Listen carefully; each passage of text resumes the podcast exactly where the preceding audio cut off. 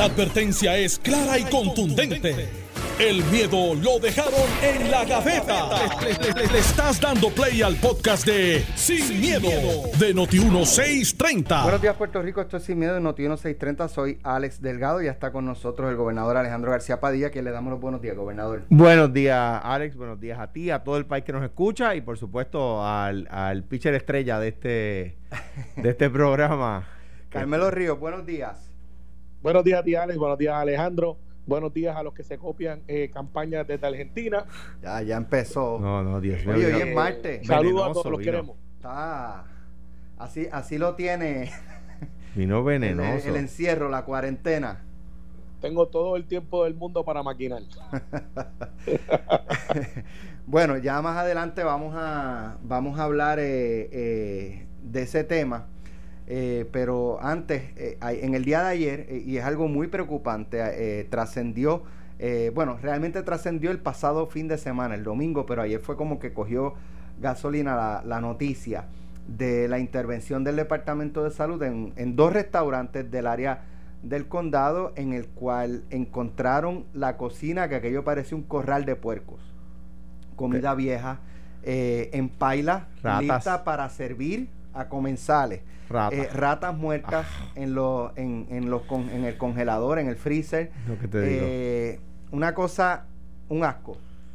Y ahí comían turistas, puertorriqueños, eh, turistas extranjeros y tu- turistas internos también, ¿verdad? Que, que visitan el área del condado y, y dialogábamos con, con el Departamento de Salud ayer eh, y, y pues al momento, ¿por qué estas cosas están ocurriendo y la División de Salud Ambiental eh, no había hecho nada? Según nos dijo el secretario, este establecimiento eh, es reincidente, o sea, ya ha sido señalado en el pasado por violaciones salubristas. eh, y entonces la pregunta es con qué periodo visitaban este restaurante y otros restaurantes para ver si están en cumplimiento, para ver si están siguiendo, luego de haber sido señalado en el pasado, si estaban siguiendo la- la- las reglas ¿no? de, de- eh, salubridad. eh, y pues el Departamento de Salud quedó en que iban a verificar para hoy cuándo fue la última visita que se le hizo a este establecimiento eh, y qué puntuación obtuvo la última vez que lo visitaron. Y esto vuelve a traer el, el tema del presupuesto en el Departamento de Salud, como en otras agencias, de si tienen los fondos necesarios para que esa división de la agencia corra como tiene que correr. Si tienen dinero para pagar inspectores, si tienen dinero para eh, pues para vehículos, ¿verdad? Para estar visitando los restaurantes Tienen. con cada cuánto Con lo que se ahorraron de las pruebas aquellas que no tuvieron que comprar. Tienen ahí un montón. Eh, y entonces la, la preocupación va más allá de estos dos restaurantes, porque eh, evidentemente si esto ocurre allí, no son los únicos dos restaurantes en Puerto Rico donde esto está ocurriendo. Tiene que haber mucho más restaurantes eh, que no cumplen con esas medidas de, de salubridad eh, y quién sabe qué está comiendo cada puertorriqueño, cada turista en qué restaurante, porque el Departamento de Salud no está haciendo su trabajo. Carmelo, vamos a comenzar contigo. Pues mira, yo siendo un foodie, que son las personas que nos encanta la gastronomía, ¿Un y qué? nos encanta. Foodie, foodie es un- Foodie. un, Ah, término ok, que de- se de usa food, de- Exacto, de comida en inglés. de comida en inglés para los que somos fanáticos de la gastronomía. Los que buscamos lugares. Ya, yo iba a que decir, no, yo soy sato, yo soy sato, yo no, yo no soy de casa. no, lo que quiero decir es que, eh, ¿sabes? Eh, yo también soy de chinchorro, pero somos los que estamos analizando quiénes son los chefs. Es como una nueva tendencia de, los millennials y los que nos creemos millennials, que, que buscamos quién es el que cocina, de dónde viene, de dónde se educó. Y entonces yo he estado analizando la industria hace un tiempo porque pues me gusta, eh, soy de los que veo canales de comida. Eh, y hay un montón de gente que, que cree como yo de, de que es casi un arte. El problema que tenemos en Puerto Rico es que hay 60 eh, inspectores, no para restaurantes, salud ambiental y, estos inspectores son para muchas cosas más. Entonces, la cadena de evidencia es de la siguiente manera. Todos los que manejan en la cocina tienen que tener un certificado de salud. Eh, para personas que estén saludables, que no tengan enfermedades infecciosas, tienen que tener un certificado diciendo que esa persona está en buena condición. La persona que está a cargo de la comida tiene que tener entonces o aprobado una certificación y un entrenamiento de cómo eh, manejar la comida, eh, temperatura, tener este realmente eh, el conocimiento de las bacterias, cómo eliminarlas, y eso es por ley. O sea que por ley tenemos eso. Lo que pasa en Puerto Rico es que tienes cuatro mil y pico de restaurantes y tienes 60 inspectores, no solamente para restaurantes, para otras cosas también. Entonces tú los miras y miras cómo es que se maneja esto y las inspecciones son periódicas, pero pero es imposible el tú saber como cliente, a menos que no sea como, como yo, que me paso viendo quién es el que cocina. Eh, mi mamá tiene una, o tiene una costumbre que nosotros antes la criticábamos, que siempre iba a la cocina y literalmente le pedía a la persona, déjame ver la cocina antes de comer. Eh, y, son, y, eso es algo que ahora toma relevancia. ¿Cómo nosotros podemos atender esto hoy ante la reacción que va a crear y cómo ha cambiado esto? Bueno, sugerencia cuando tú vas a los Estados Unidos continentales, sobre todo Nueva York, eh, ves que los restaurantes tienen una clasificación ABC, eh, nunca he visto de DIF porque menos que está cerrado, y lo tienes que tener al frente del restaurante. ¿Y ¿Cuánto cuesta eso? Bueno, pues ahora mismo una sugerencia eh, y algo que yo he estado pensando, los bomberos hacen inspecciones en todos los restaurantes y en todos los locales y cobran por esa inspección hasta 20, 25 dólares, creo. ¿Qué quita entonces que si el asunto es algo de inspectores, podamos tener 200 inspectores, por ponerte un número, donde el salario de ellos venga de las propias inspecciones, que sería parte del requisito, que estamos hablando quizás de 25 o 30 dólares, algo que no va a cerrar un restaurante, y que yo como consumidor, en vez de preguntarle al gerente cuánto es la puntuación de tu restaurante, que se supone que sean públicas, tú puedas ver la letra al frente y decir, bueno, este local tiene una A, eh, pues yo voy a comer aquí porque sé que estoy seguro. Y que esto sea random y sea bastante seguido, porque el problema que tenemos en Puerto Rico es que es un honor system. Cuando te digan lo que pasó, Alex y Alejandro, te van a decir que quizás han pasado 3, 4 meses y muy posiblemente hasta el anuncian que va salud para allá, eh, versus hacerlo de una manera eh, random, esporádica, de que sea por lo menos cuatro veces al año y que tú puedas tener como consumidor el rating de ese restaurante. Y eso pues yo creo que ayudaría mucho y yo creo que es una buena práctica. Hoy día estamos en un honor system donde dependemos mucho del cliente, dependemos mucho del empleado, pero dependemos también del, del, dueño del local, que a veces no también tiene uno. Este, esta persona, el Latin Star, tiene como tres. Y están tratando de meter a su primo, que es una persona muy seria, que tiene otros restaurantes también que llevan mucho tiempo, pero ahora la duda se levanta. Así que yo creo que esos son mis tres chavitos de soluciones y críticas, eh, pero este, nos topamos con esto y a veces teníamos la mística que eso pasaba en otros restaurantes de otra clase de comida y mira lo que nos pasó ahora.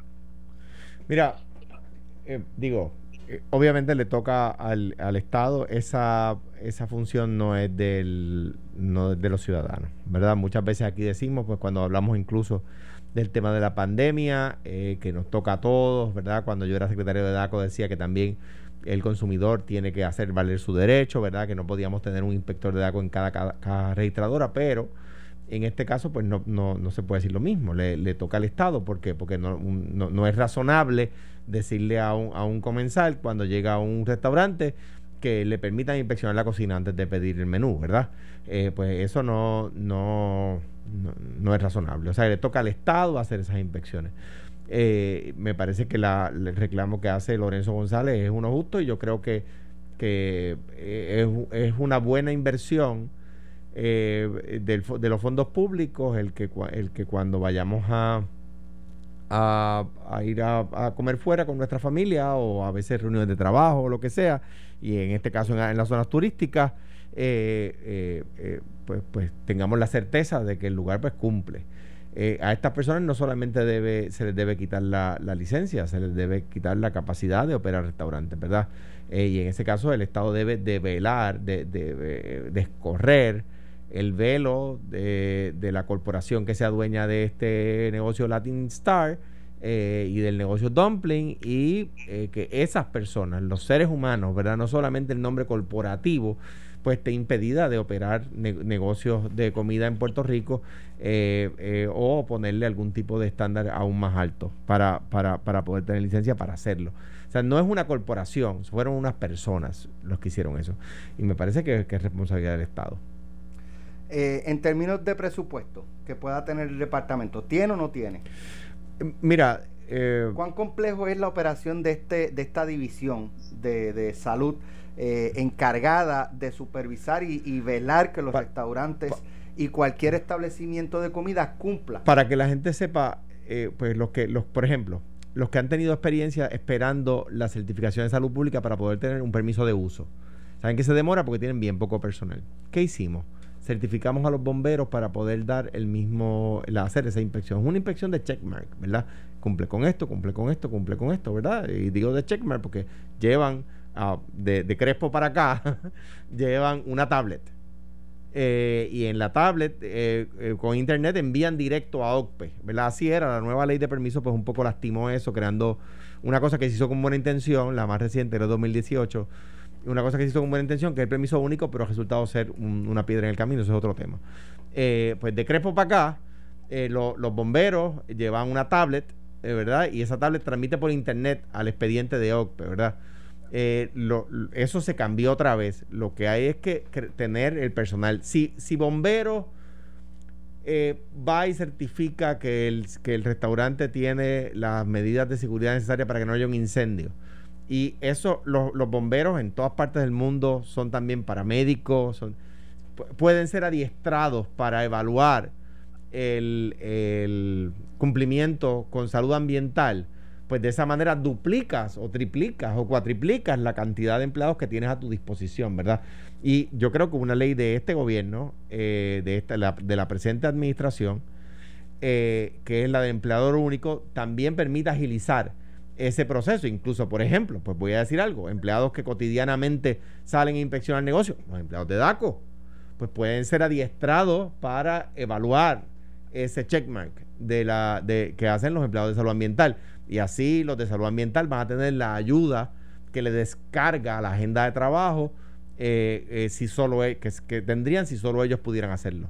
¿Y, y cuánto puede? O sea, yo, yo creo que esto es una inspección, eh, no, no debe tomar tantísimo tiempo. No, mira, Alex, esta inspección lo que toma es, primero, verificar que todo el personal que está trabajando en la cocina tenga el certificado de salud. Segundo, que la persona, el su chef o el chef o el cocinero, eh, tenga el, entrenamiento al día de manejo de comida, porque para tú abrir un restaurante tienes que tener una certificación de manejo de comida. Recuerda que esto tiene que ver mucho con temperatura, lo que es fresco, lo que es congelado, lo que puede descongelar las bacterias, ¿sabes? No es que sea un químico, pero tiene que tener una persona que debe saber cuánto tiempo puede descongelar, cuánto tiempo la comida puede durar eh, y así por el estilo. Pero lo que dice Alejandro es algo que yo creo que lo haría hoy y diría, bueno, tenemos empleador único, tenemos los que inspeccionan el IBU, tenemos los bomberos. El único problema que yo tengo con los bomberos es que es una vez al año que hacen la certificación. Pero yo le daría entonces, además de los bomberos, le daría también a los de DACO, eh, le daría también eh, a, los que, a los que están verificando los negocios que son de Hacienda, porque no es muy complicado. Esto es, déjame ver todos los certificados, déjame ver, inspeccionar tu cocina eh, y ver que todo está en orden literalmente una inspección ocular y documentos.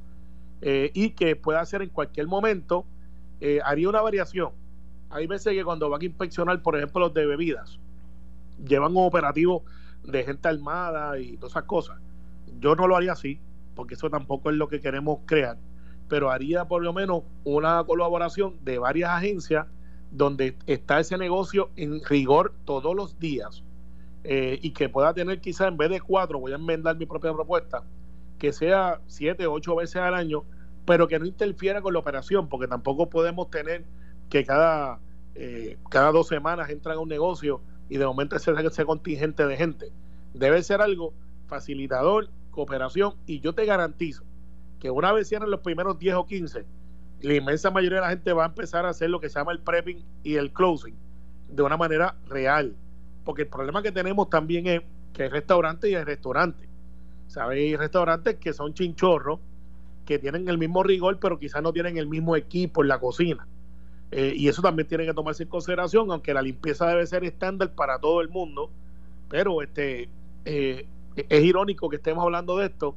Cuando nosotros somos una economía, somos un ámbito turístico por gastronomía y que pues ahora esté esa mancha corriendo por ahí.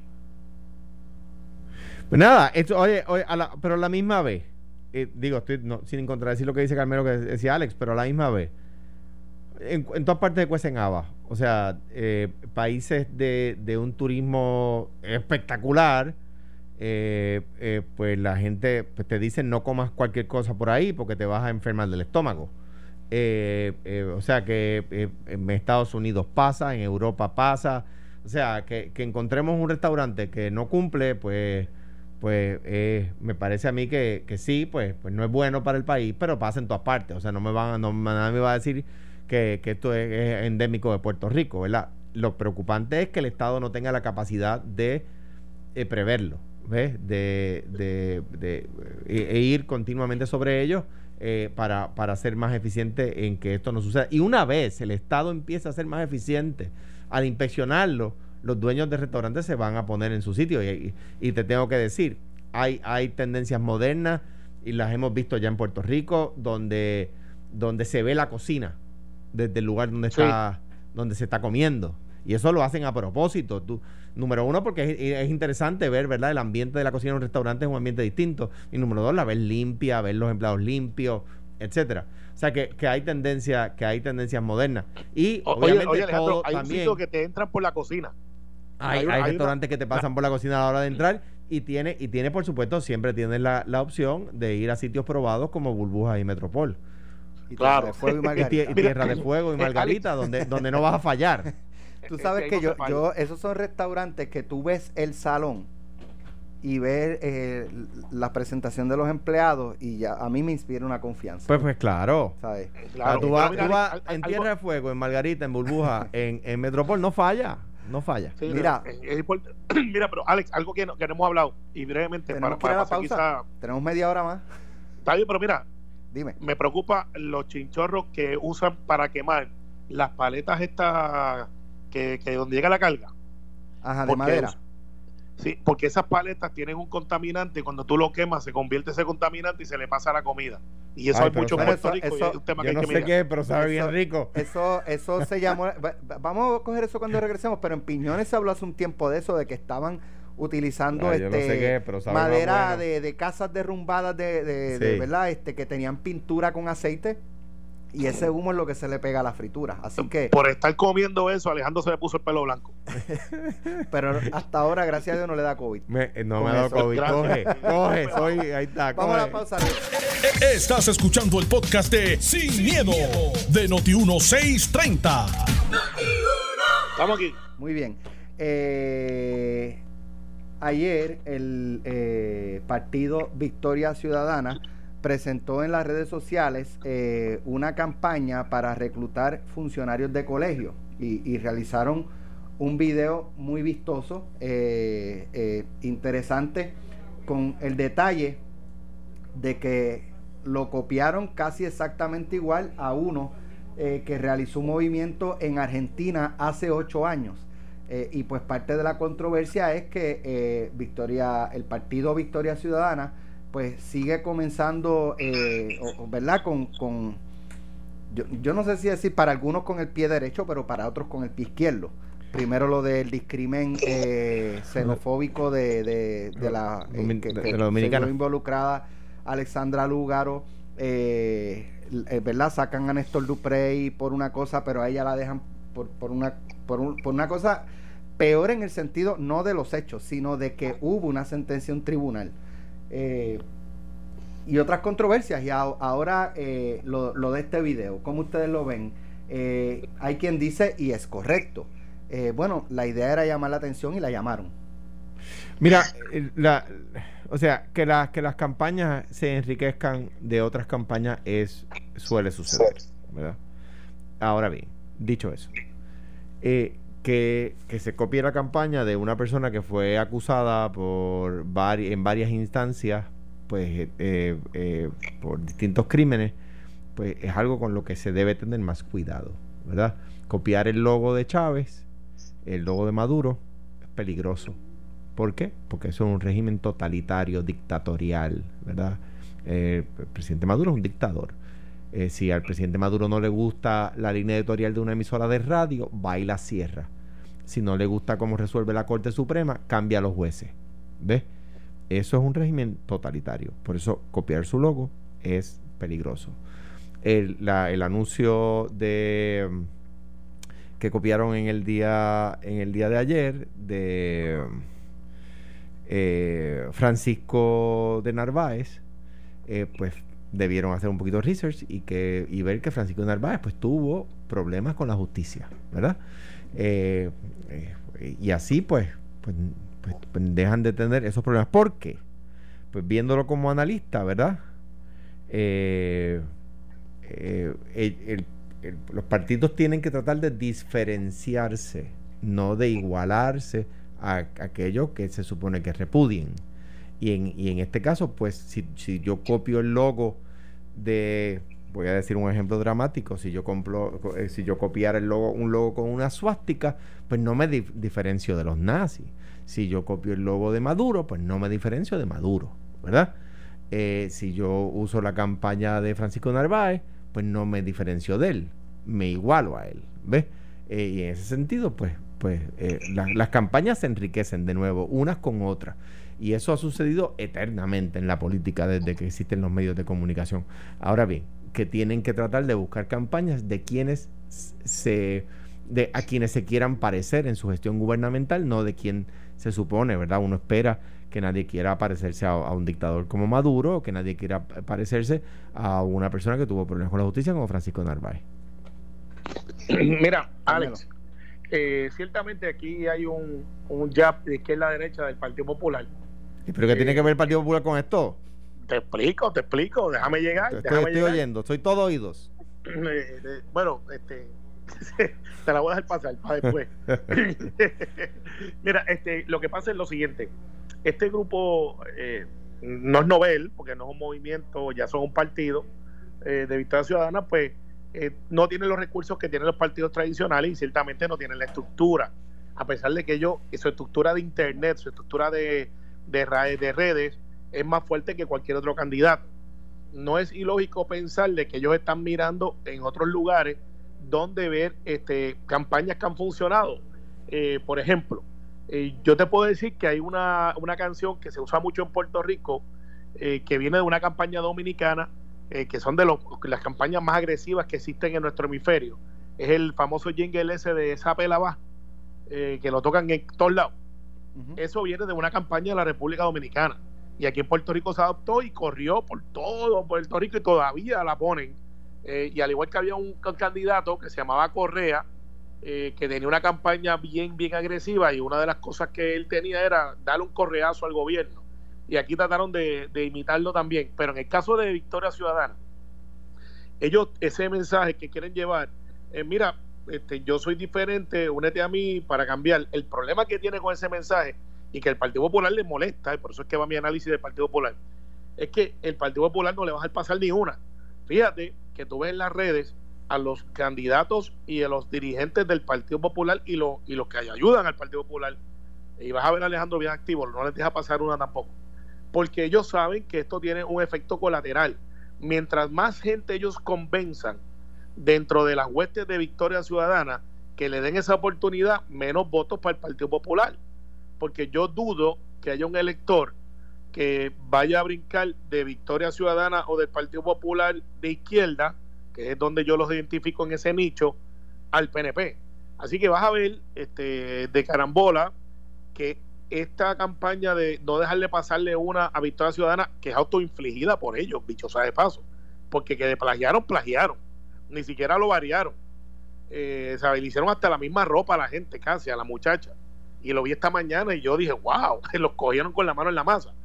Pero ellos tienen un problema el Partido Popular se concentra en limitarlos a ellos y su mensaje y por eso es que tú vas a ver que los van a atacar todo el tiempo, aunque se autoinflijan ese daño. Al final del día, eh, el plagio es algo que a ellos los ha caracterizado en algunas de otras ofertas de campaña eh, y eso será motivo de discusión y de análisis del elector.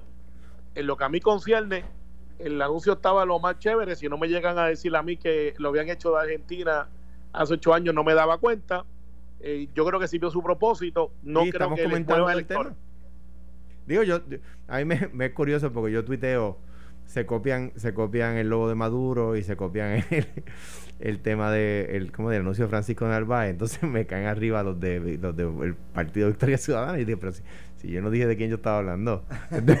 ah, bueno, es que, es que si vienen una vez, tienen un anuncio Eso y, como, y con Ciudadana son ellos. Como, como, como en la, como en la, en la, en la escuela cuando dicen, cuando dicen ¿Quién tumbó el, el ¿quién tumbó el, el, el, asiento? Y un nene dice, lo que pasa es que el otro me empujó. Espérate, pero si, si lo que hicimos fue preguntar quién tumbó el asiento, nadie te... No, pero oye, todo el mundo sabe, todo el mundo sabe que, que, que, que, ellos tienen un problema, pero yo creo que ellos, le, que sí le va a salir a Alejandro. Y, y eso los partidos eh, rojos, azules, verdes, eh, aunque yo creo que los verdes tienen un gran problema. Dalmao debe de preocuparse un poquito más por ellos eh, porque yo creo que les están pasando por el lado, porque el discurso de ellos es que no tienen discurso, el discurso de ellos es que son diferentes, pero no dicen cómo. El discurso de ellos es vamos a castigar a alguien, pero no sabemos a quién. Yo estaría de acuerdo contigo, Carmelo, pero creo que la campaña de Juan Dalmao en este, en este ciclo, distinto al 12 cuando yo corrí, es una campaña mucho mejor. Digo, Dalmao también es un candidato más conocido, etcétera, y yo creo que, de nuevo, igual, igual que al Partido Popular y al PIB, eh, el Partido Victoria Ciudadana ayuda al PNP, ¿verdad? Porque son gente, o sea, los, los que están en el Partido Victoria Ciudadana son personas que tradicionalmente hubiesen votado por el PIB o por el Partido Popular. Eh, y lo que no van a ganar, ellos saben que no tienen suficientes votos para ganar, pero saben que tienen suficientes votos para hacer perder al Partido Popular o al PIB y así gana el PNP. O sea, matemáticamente un hecho cierto, no está sujeto a controversia. El, Partido Victoria Ciudadana, a quien ayudas al PNP, como ya pasó en las elecciones pasadas. Bueno, tienes un punto, y, matemáticamente. Igual que Proyecto Dignidad ayuda al Partido Popular.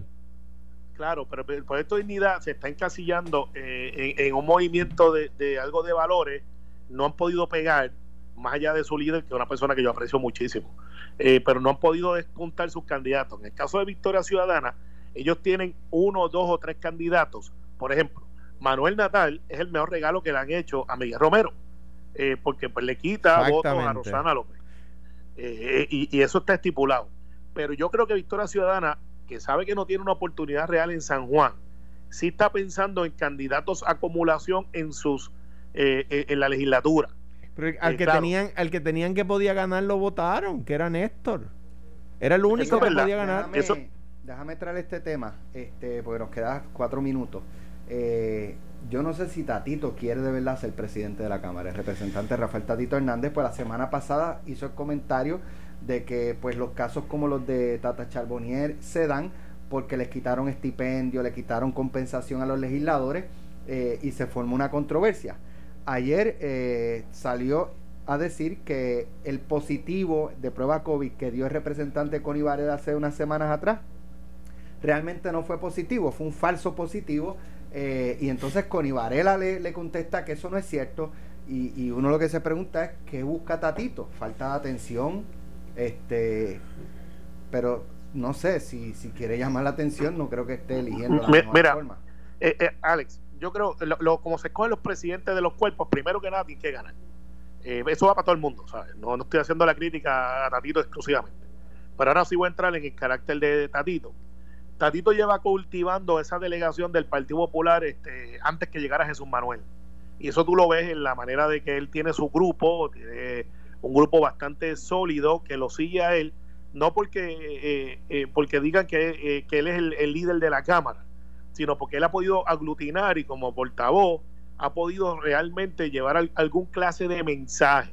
El problema que él tiene es que tiene un candidato en su, en su misma delegación, que es Jesús Manuel, que goza del apoyo institucional de mucha gente, entonces va a tener, eh, va a proyectar y va a tener gente que ya sabemos que Connie no está en el grupo de Datito, eh, por lo menos por sus expresiones. Y con, empieza una discusión interna que lo que tiene que hacer Tatito es manejar su grupo interno, que hasta ahora yo creo que él tiene los votos eh, en un evento que no lo veo pasando, eso es motivo de, otra, de otro análisis con números, de que la Cámara cambie de bando eh, al Partido Popular. Y lo mismo el Senado, y eso es motivo de otro, de otro programa por números. Esto es números, no es ni siquiera eh, por afiliación. Mira. El hecho es el siguiente, y con esto termino para que Alejandro tenga los 30 segundos que le quedan. este, este, eso se va a decidir el día de las elecciones. Y depende de cómo Tatito haya manejado su, sus hichos ahora, que no le ha ido muy bien en la opinión pública, pero que no lo descartan porque los votos son internos. Mira, Así que Tatito su campaña está dentro de la Cámara, no fuera de la Cámara. Mira, en, eh, dos, dos cosas. Al mismo tiempo que digo que yo aspiro a que el, distrito que Tatito dirige lo siga dirigiendo, ¿no? Eh, o sea, que gane su distrito. Digo que si me dejo llevar por el resultado primarista, la mayor, la inmensa mayoría de los candidatos que endosaba Jesús Manuel entraron, por ejemplo, por acumulación eh, eh, de lo, del eh, equipo que había hecho, del grupo que había hecho equipo con Jesús Manuel, entraron cuatro. Que Ilis no había hecho, no estaba en ninguna de las dos planchas, y en Itoro de Baez, ¿verdad? Que es una gran, una, una gran mujer, una, fue presidenta del Centro Unido de Tallistas, etcétera. Pero y, igual por los distritos, pues los candidatos que Jesús, con los que Jesús trabajó, pues, pues abrumadoramente salieron electos en las primarias, ¿no? Ahora bien, eh, como dice Carmelo, eso se va a decidir después. Que los comentarios que ha hecho eh, Tatito en la última semana y media, primero la justificación de los casos de corrupción y luego eh, lo que dijo ayer de Connie, pues, pues por supuesto que dan al traste con una aspiración. ¿Que, ¿Que eso quiere decir que está decidido? No, ¿por qué? Por lo que dice Carmelo, pues el Partido Popular teniendo la mayoría en la Cámara, eh, tiene entonces que los, miembros de la Cámara de, mayoría elegir su presidente. Eh, que, que, esto, esto tiene que ver con el tema anterior. ¿Por qué? Pues bien sencillo. Si la gente vota por cualquiera de los partidos pequeños eh, en la papeleta legislativa, pues el PNP vuelve a controlar la, Asamblea Legislativa. Si usted quiere votar por ellos, pues va a ayudar al PNP. Esto es así de sencillo. Si hubiésemos votado por David Bernier, yo voté por David. Pero si en vez de votar por, por Alexandra Lugaro y por, y por Manuel Sidre, hubiese, esa gente hubiese votado por David, no hubiésemos tenido el cuatrenio que hemos tenido del chat, de, de María Milagro Charboniel, de, del Valle, etcétera. No, no, no hubiésemos tenido el cuatrenio que hemos tenido. Pues mire, es cuestión de aprender de, de, la experiencia. Los que votaron por eso, por, por Alexandra y por Lugaro y por Sidre, con sus méritos y, de, y deméritos, los que, los que el Radio Escucha quiere entender, pues sepan que contribuyeron al triunfo de Ricardo Rosselló sin mala intención, ¿verdad? No lo hicieron a propósito, pero numéricamente está ahí el dato. Alex, bien interesante que el Partido Popular, su campaña en estos días va a ser no votes por aquello para derrotar al otro, pero no tienen propuestas, ¿por qué deben de votar pero, por ellos? Pero, pero, pero, eh, eh, Carmelo, tú no puedes decir eso cuando es el Partido Popular el que ha estado debatiendo ideas, el, el, el plan universidad, eh, universal de salud, los mecanismos para traer fábricas nuevamente, etcétera, mientras ustedes han estado en una pelea interna dramática. O sea, si alguien no puede decir eso, es alguien del PNP, digo, mucho más allá de que ahora el PNP de lo único que puede hablar es de aquello que padece de COVID. Bueno, eh, bueno, es sencillo, además de ese golpe bajo que va por ahí, eh, esas dos, esas ah, propuestas. ¿qué, tú quieres? ¿Que yo te conteste con flores cuando tú me tiras con piedra? ¿Ah? No, pues ahora, va con una piedra de río, que esa pues, tiene un chino, un chino río. Pero, pero, mira, sencillo, las dos propuestas que acabas de poner, bienvenido a las propuestas del PNP. Ay, Jesús María, pero ¿por qué no las han hecho? Pero están en el poder, porque no hay un solo proyecto de ley para proponer, va a estar para adelante. Eh, están ahí. ¿Dónde? ¿Dónde? Vital, Vital es una propuesta de, Vital. por Dios, por Dios. Carmelo, te, salvó la campana. Esto fue, el podcast de Sin, miedo, de Noti1630. Dale play a tu podcast favorito a través de Apple Podcasts, Spotify, Google Podcasts, Stitcher y notiuno.com.